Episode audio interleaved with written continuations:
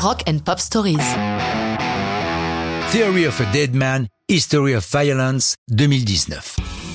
Cette History of Violence-là n'a rien à voir avec le film de David Cronenberg, mais tout à voir avec le mouvement MeToo et les violences faites aux femmes. Jusqu'à leur album Wake Up Calls en 2017, Tyler Connolly et son groupe canadien, au nom désormais raccourciant Theory, se sont bien gardés d'aborder dans leurs chansons des sujets de société. Tout a changé avec le succès inattendu de leur single RX Medicate qui parlait de l'abus d'ordonnance pour des substances nocives causant des addictions et des millions de personnes. Comme l'a dit Connolly, jusqu'ici, nous ne traitions que des relations entre personnes. Je me refusais à aborder les sujets que j'avais pourtant en tête. Cette fois-ci, nous nous sommes mis à parler de notre vision du monde qui nous entoure. Cependant, originellement, History of Violence a commencé à être composé dans une optique tout à fait différente, avec un refrain traitant d'un thème qui n'avait rien à voir avec ce que la chanson va devenir. Le sujet final, c'est la violence faite aux femmes.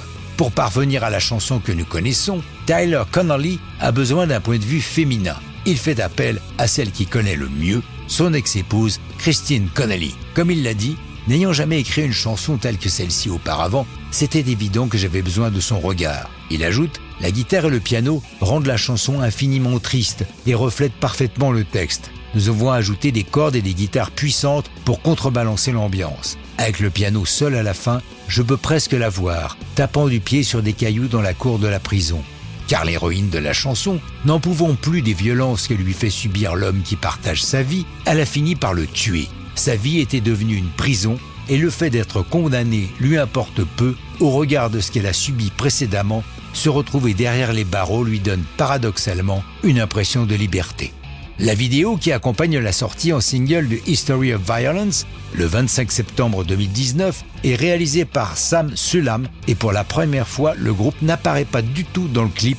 Comme l'a précisé Connolly, le groupe a aimé l'idée d'en être absent. Sam, dans sa réalisation, a vraiment obtenu ce qu'il fallait, car nous voulions que le public ait de l'empathie pour l'héroïne après tout ce qu'elle a supporté. C'était vraiment important pour nous.